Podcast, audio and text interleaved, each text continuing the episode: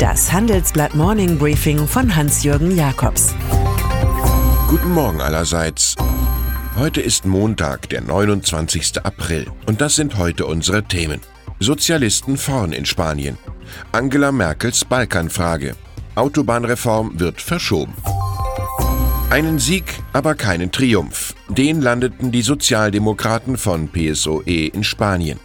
Unter der Führung von Premier Pedro Sánchez eroberten sie bei der Parlamentswahl rund 30 Prozent und 123 Sitze. Doch da es für eine Koalition mit der linken Gruppierung Podemos mit 42 Sitzen nicht reicht, dürften es komplizierte Regierungsgespräche werden, wahrscheinlich mit den baskischen Nationalisten und unabhängigen Gruppen. Die separatistische ERC-Partei, die in Katalonien gewann, soll als Partner gemieden werden. Wenn man Fische fängt, werden die Hände nass, wusste schon Don Quixote-Autor Miguel de Cervantes. Auffällig sind der jähe Abfall der Konservativen auf 16,7 Prozent, die im Vergleich zur Wahl 2016 ihr Ergebnis halbierten, sowie der Aufstieg der Nationalistenpartei Vox, die aus dem Stand heraus etwa 10 Prozent erreichte. Angela Merkel und Emmanuel Macron. Sie befinden sich heute auf Balkan-Friedensmission im Kanzleramt in Berlin. Bei einer Konferenz mit führenden Politikern aus Serbien, Bosnien-Herzegowina, Montenegro, Kosovo, Albanien und Nordmazedonien will zumindest die deutsche Bundeskanzlerin dafür sorgen, dass es künftig keinen Gebietsaustausch und neue ethnische Grenzziehungen für die politisch schwierigen Westbalkanstaaten gibt. Genau diesen Plan ventiliert Serbiens Präsident Alexander Vucic. Auch mögliche EU-Mitgliedschaften spielen eine Rolle. Das Balkantreffen dürfte eine ziemlich genaue Vorstellung zur Frage liefern, wie viel internationale Autorität Merkel in der letzten Stadionrunde ihrer Regierungsarbeit noch hat. Zuletzt ist Moody's, der Spaß an Italien, vergangen. Die US-Ratingagentur stuft das Land nun auf der untersten Stufe der Noten ein, mit nur befriedigender Bonität. Sollte es noch schlimmer kommen, könnten weder Fondsfirmen noch Europäische Zentralbank künftig italienische Staatsanleihen als Sicherheit halten. Die Kollegen von Standard Poor's wiederum taxieren die römischen Papiere als BBB, das heißt gerade noch befriedigende Bonität. Die Analyse hier ergibt, die lockere Haltung der Regierung in Rom zur Sanierung des Haushaltes sowie die Unsicherheiten über den Etat 2020 ließen das Vertrauen der Investoren erodieren. Ministerpräsident Giuseppe Conte übt sich ungeachtet aller Krisensymptome in der Rolle des freundlichen Konferenciers, der eine weiße Weste vorführt. Wir müssen besser werden, aber vorerst ist das in Ordnung.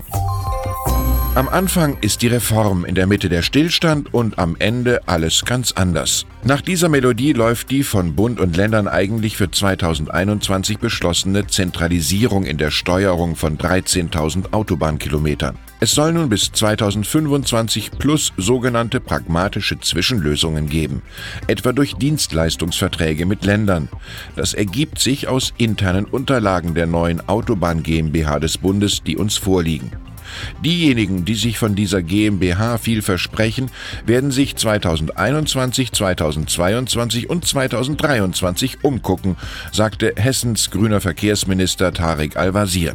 Es klingt wie eine Drohung. Zu der britischen Selbstverletzung namens Brexit gehören permanente Folgeaktionen.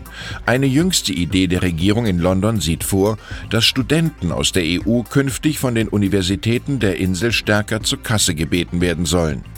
Das Kabinett von Theresa May behindere so die künftige Qualität von Forschung und Entwicklung, befürchtet die Financial Times. Für die Wirtschaftszeitung ist das ein Standortnachteil und für die weniger sanft formulierenden sogar ein Hinweis auf einen veritablen Clusterfuck, wie multiples Versagen aller Brexit heute gerne genannt wird.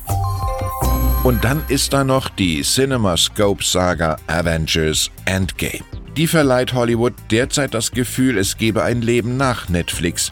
Die Superhelden von Disneys Marvel Studios zum 22. Mal im Einsatz spielten am Startwochenende weltweit 1,2 Milliarden Dollar an den Kinokassen ein.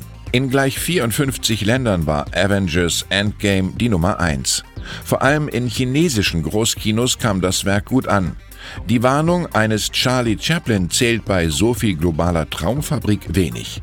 Filmemacher sollten bedenken, dass man ihnen am Tag des jüngsten Gerichts all ihre Filme wieder vorspielen wird. Ich wünsche Ihnen einen gelungenen Start in die Woche. Es grüßt Sie herzlich Hans-Jürgen Jakobs.